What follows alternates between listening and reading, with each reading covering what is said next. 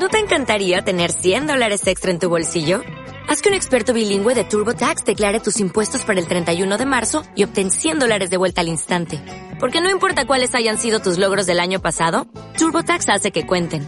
Obtén 100 dólares de vuelta y tus impuestos con 100% de precisión. Solo con Intuit TurboTax. Debes declarar para el 31 de marzo. Crédito solo aplicable al costo de la presentación federal con TurboTax Full Service. Oferta sujeta a cambios o cancelación en cualquier momento. Desde la capital de la República de Guatemala, Iglesia de Cristo Elim Central presenta el mensaje de la palabra de Dios en la voz del pastor general Héctor Nufio. Quiero que vayamos a Primera de Corintios capítulo 4 y verso 1. Quiero que note qué es lo que toda la gente tiene que percibir de nosotros. Cuando hablo de toda la gente no me refiero a únicamente los que estamos aquí en la congregación, sino que todo el mundo, donde quiera que vayamos, ya sea que nos mire con desprecio o que nos mire con aprecio, todos tienen que vernos de esta manera. Que todo hombre nos considere como servidores de Cristo y mayordomos de los misterios de Dios. Ahora bien, lo que se requiere de los mayordomos es que cada uno sea hallado fiel. ¿Escuchó eso? La palabra fiel y la palabra fe son palabras que se combinan. O sea que podemos decir que si soy fiel, tengo fe, y si tengo fe, tengo que manifestar fidelidad. Entonces, vuelvo a repetir el texto que leí que todo hombre nos considere como servidores de Cristo y mayordomos de los misterios de Dios. Ahora viene nuestra posición.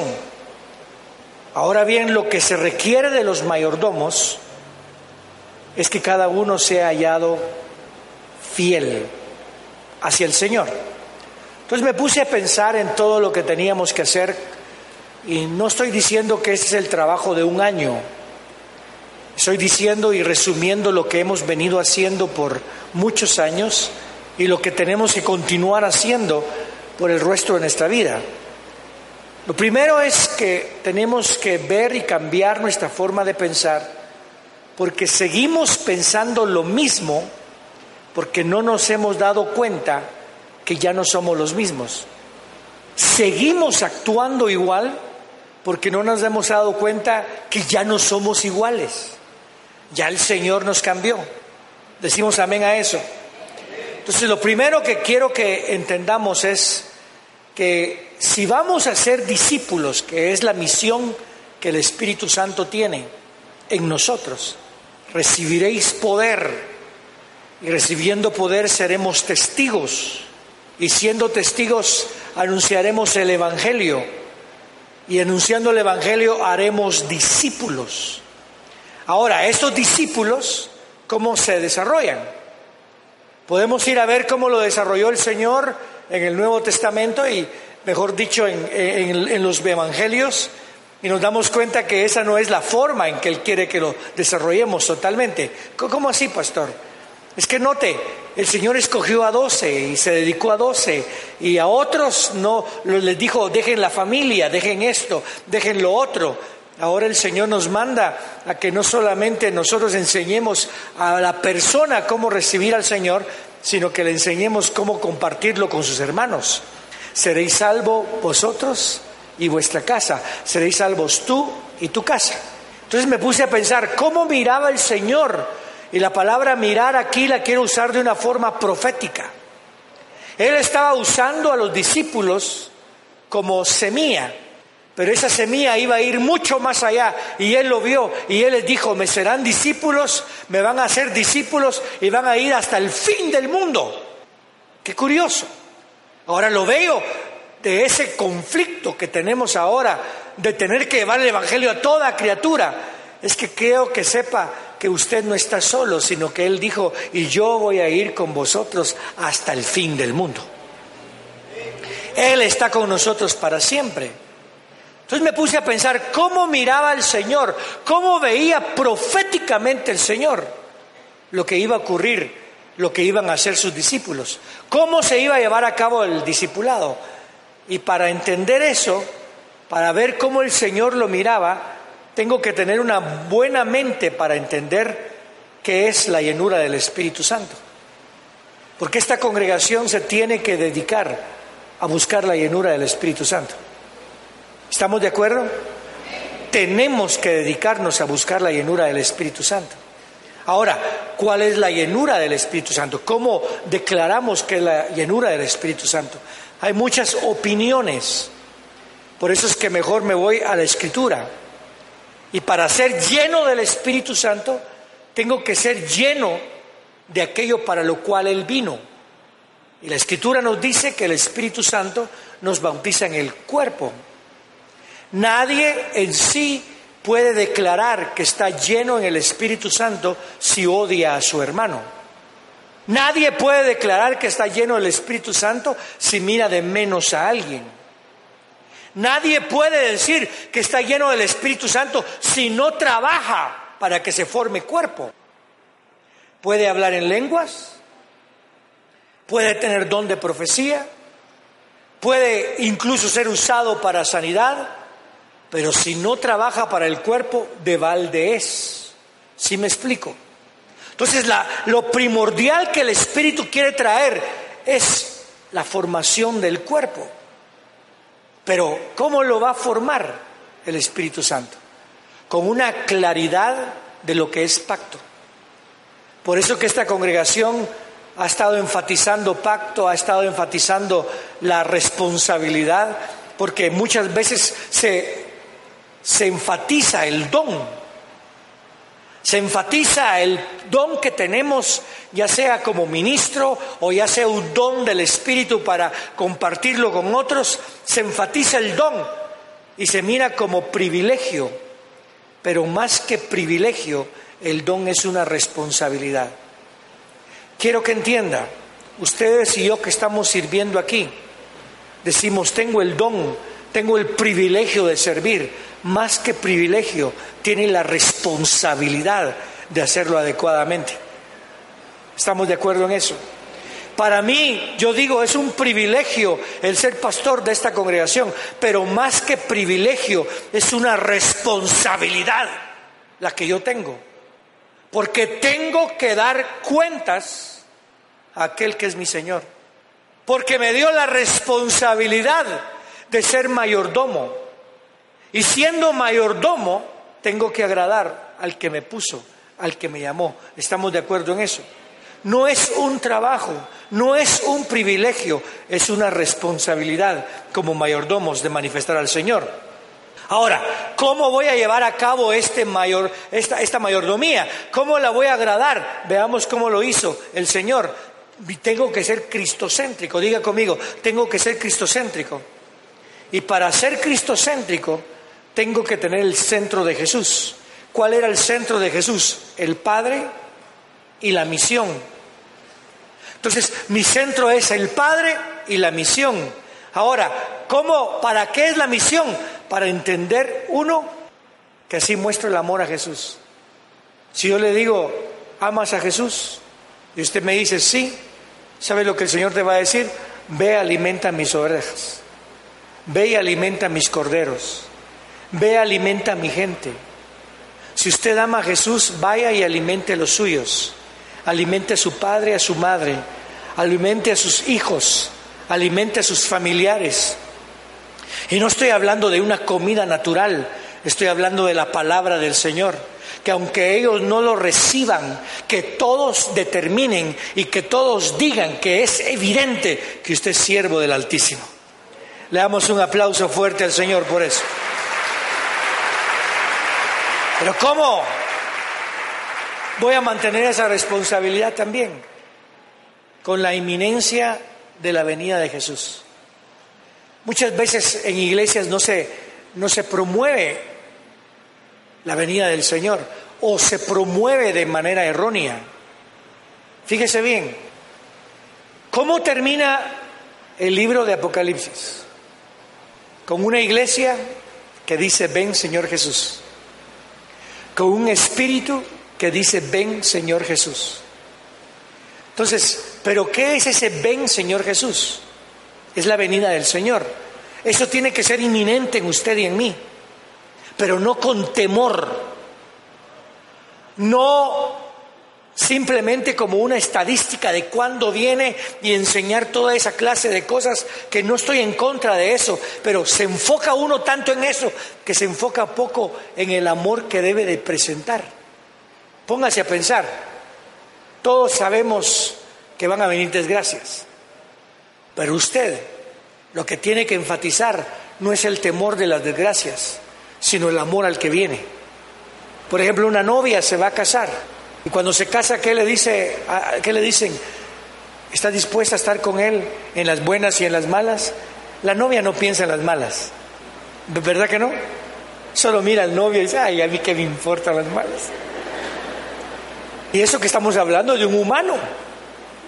En la riqueza y en la pobreza. Si de todos ya soy pobre, dice la novia. Usted lo que está es enamorada. Van a venir siete sellos, se van a abrir siete sellos, se van a, botar eh, las, las siete copas, va a suceder, va a venir el anticristo. Hermano, que venga lo que venga. Lo que nosotros clamamos es, ven Señor Jesús, que se despierte el amor suyo por la venida del Señor. Entonces me puse a pensar, que para buscar la, llenura del Señor que vamos a tener, para tener la llenura del Espíritu Santo, tenemos que tener revelación de lo que es pacto. Que Dios nos reciba en nuestra voluntad de humillarnos ante la realidad de lo que es pacto. El pacto es inquebrantable. Él es fiel. No me puedo llenar del Espíritu Santo si no entiendo qué es pacto, porque el Espíritu vino a sellar el pacto. Decimos, creo en el Espíritu Santo, que perfecto. Soy lleno del Espíritu Santo, pero no entiende lo que es pacto. No entiende lo que es vivir bajo pacto. No entiende lo que es estar bajo el pacto del Señor. No entiende lo que es levantar el pacto en otra generación. A mí me asombra un, texto que leí en Malaquías, que dice, ¿y qué busca el único? Lo que busca es descendencia. Cuando habla de descendencia, habla de linaje escogido. Y ahora piense, cada uno de nosotros en el área donde estamos tenemos que levantar personas que lleven el pacto, no que aprendan a ser diáconos y diaconisas, no que aprendan a ser servidores en los niños solamente, sino que aprendan lo que es estar bajo pacto. Que aprendan lo inquebrantable que es este pacto. Que aprendan lo que tomó para entrar en este pacto. Que aprendan que Jesús murió, fue sepultado, pero resucitó al tercer día y por Él, por creer en Él, somos más que vencedores a través de Cristo Jesús que nos fortalece. Por eso es que yo quiero invitar a cada uno de ustedes que inicie, si no ha comenzado, un grupo de comunión familiar. ¿Qué quiero decir con eso? Que no busque solamente ir a un discipulado, solo usted busque llevar un grupo de comunión familiar, formar un grupo de comunión familiar con sus hijos, con su esposa. Que regrese la oración, la comunión y la palabra a su casa. Pero no estoy hablando nada más de sentarse a dar una doctrina. Estoy hablando a sentarse a tener comunión delante del Señor. Estoy hablando de abrir la escritura y aunque surjan preguntas, Estoy hablando de hablar de, la, de lo que Dios hizo. Cuente lo que Dios hizo en su vida. Cuente lo que el Señor está haciendo en nosotros. Estoy hablando de orar juntos. Porque así se va entendiendo el pacto. El pacto no es conmigo, el pacto es con nosotros. Cristo no viene por individuos, viene por una iglesia pura, santa, sin mancha y sin arruga. Algo que tenemos que buscar, porque la descendencia tiene que ser sembrada. tenemos que entender qué es lo que Dios quiere en nosotros. Somos mayordomos de esa gran verdad.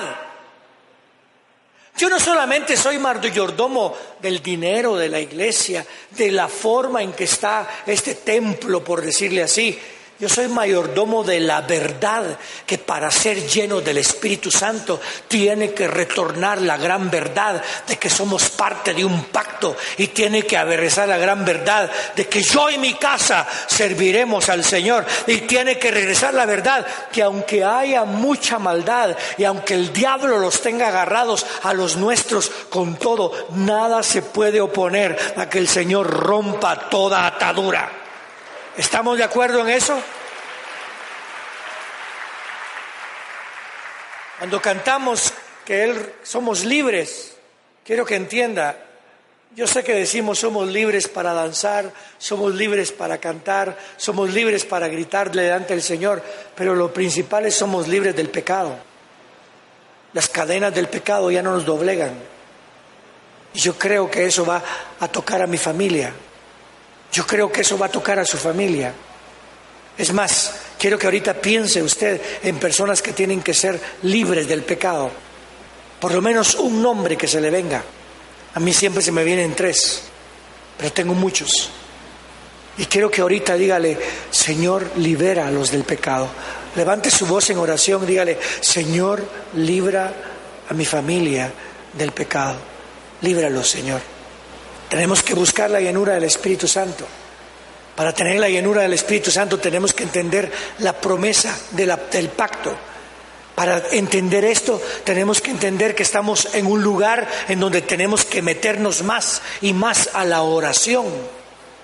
Pero no una oración tirando por a ver dónde caiga, sino una oración dirigida al Padre, específica esperando que se cumpla la promesa. ¿Qué fue lo que les dijo a los discípulos? Vayan y esperen a que se cumpla la promesa. ¿Siente usted que usted se metió bajo la promesa que será salvo tú y tu casa? Por favor, voy a volver a preguntar. ¿Siente usted que usted está bajo la promesa que será salvo tú y tu casa? Espérela. ¿Pero cómo se espera? En oración ¿En qué oración? ¿Con angustia? Ay Señor, salva a mis hijos. No, tranquilo, tú ya prometiste, tú dijiste, tú vas a cumplir. Lo cumpliste conmigo, lo vas a cumplir con los míos. Amén.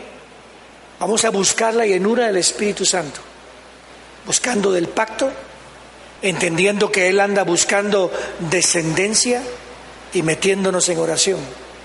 Nos vamos a enfocar en esa oración.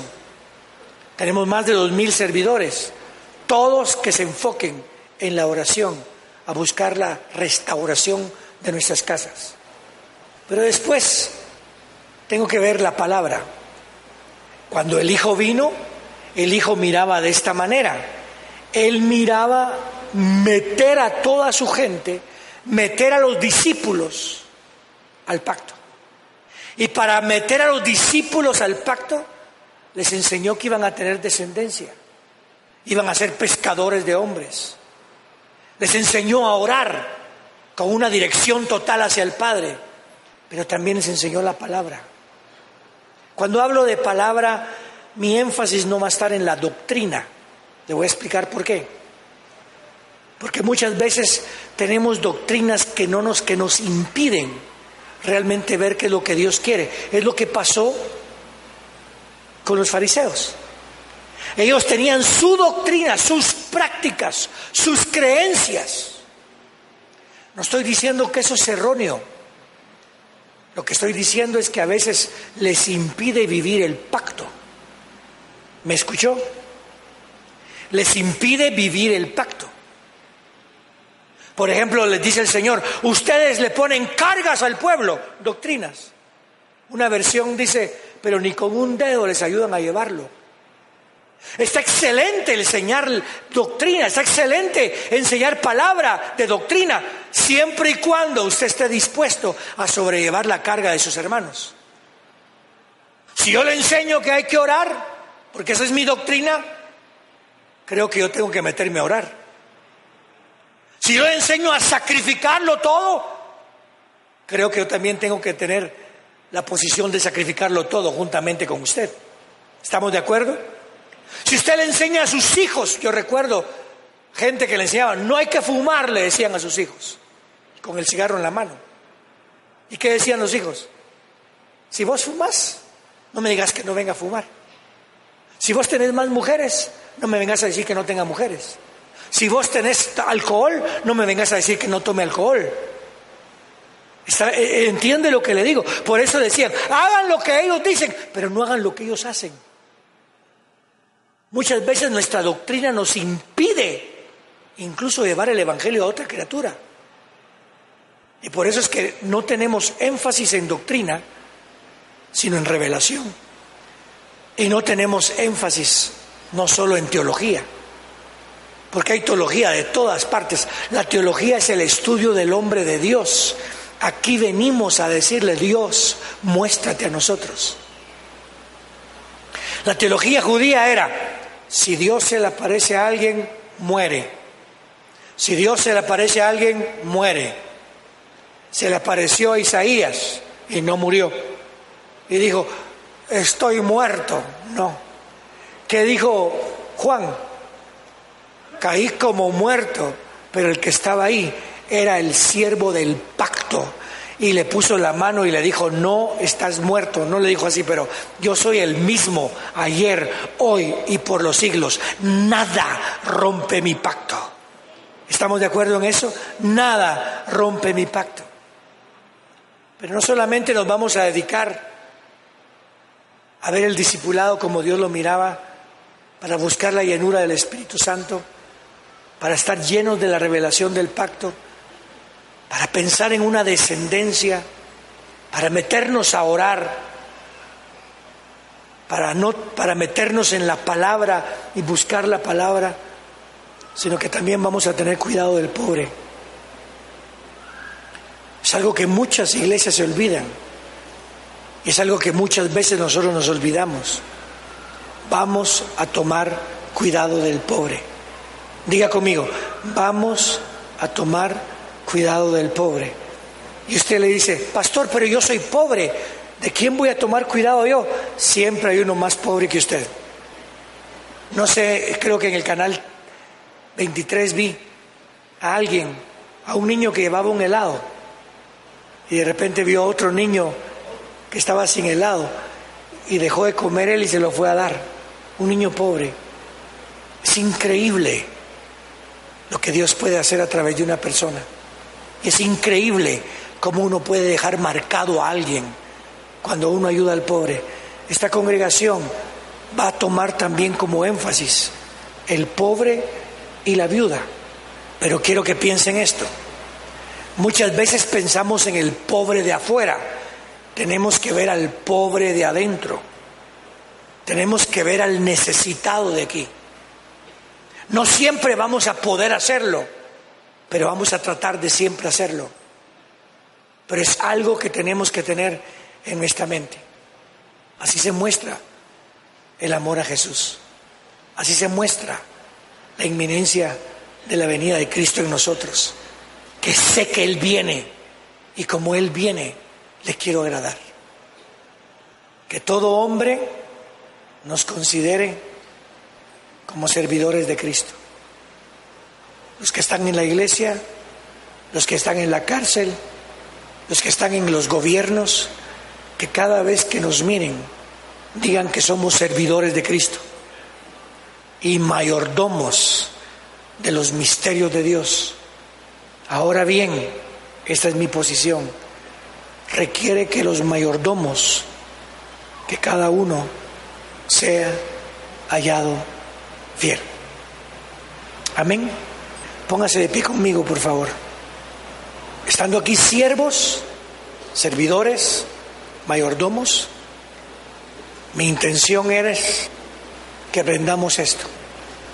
Mi intención es que busquemos la llenura del Espíritu Santo.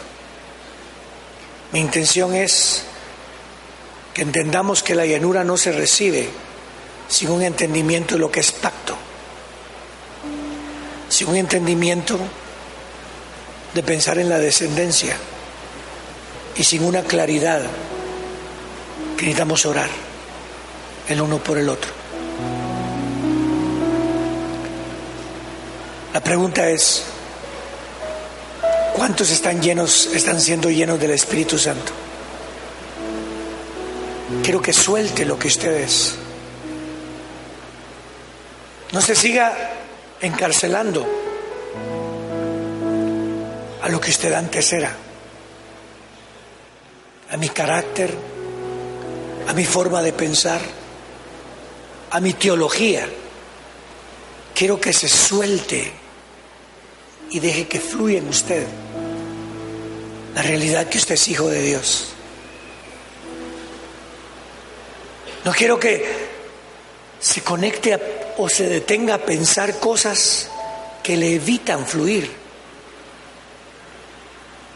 Quiero que fluya en ese amor. ¿Está dispuesto a fluir en ese amor? ¿Aló? ¿Está dispuesto a fluir en ese amor? Dígale, Señor, quiero fluir en ese amor. Dígaselo un momento, quiero fluir en ese amor. Ahora quiero invitarle a que usted bendiga a su hermano con ese amor. No, acérquese más. No es nada más de poner la mano. Es de hablarse. Es de ministrarse. Es de ministrarle ese amor. Esa relación de pacto.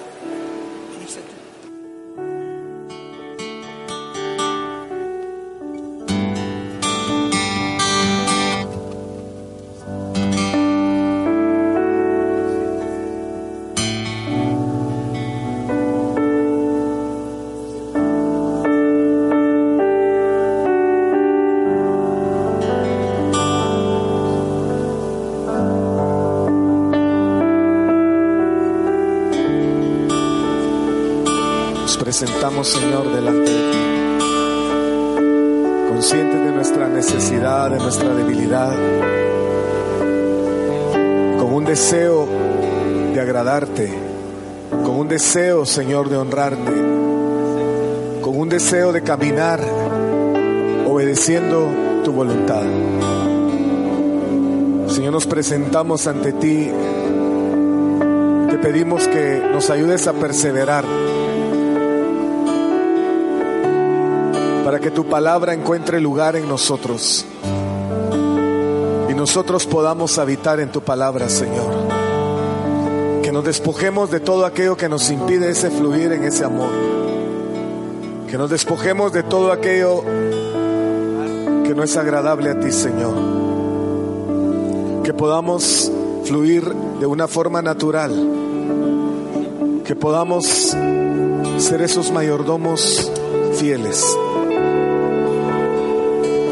podamos agradarte, caminar en fidelidad, que podamos, Señor, ser instrumentos de bendición, que tú nos sigas usando, Señor, que seamos verdaderos discípulos tuyos. Transfórmanos, renueva nuestras vidas todo aquello en lo que no somos de bendición, tú nos limpies, tú nos transformes, Señor. Hoy reconocemos nuestro deseo de agradarte, de honrarte y de poder ministrarnos unos a otros. De poder lavarnos los pies unos a otros. Para poder agradarte, Señor. Gracias por tu obra en nosotros. Gracias por la obra que ya iniciaste en nuestras vidas. Gracias por tu fidelidad. Porque aquel que comenzó en nosotros la buena obra, aquel que ya está trabajando, no se va a detener. Nada lo va a detener. Nada podrá detenerte has de terminar lo que has hablado.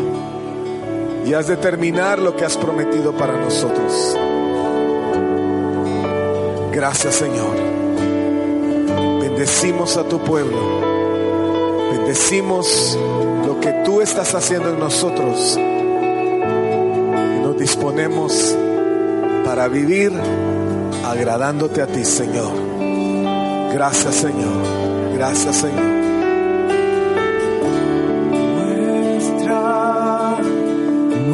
Muestra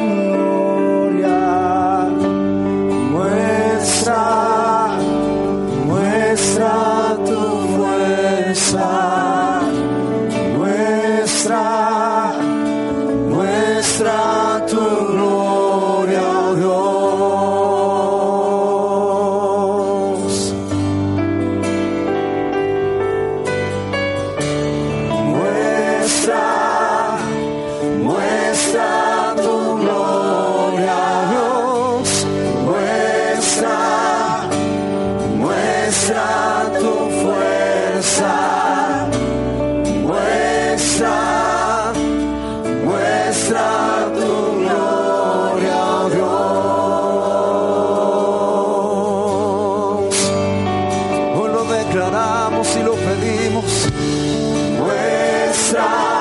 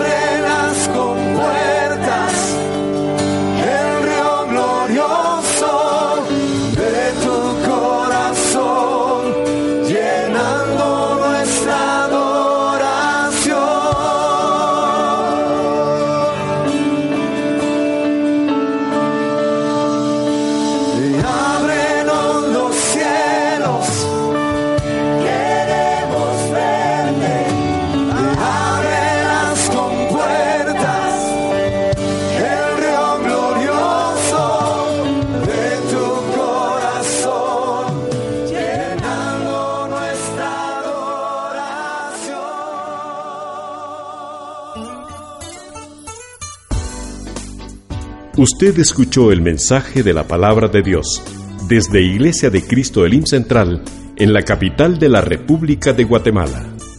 Si desea comunicarse con nosotros, puede llamar al teléfono 2202-2202 o visitarnos en www.elimcentral.org.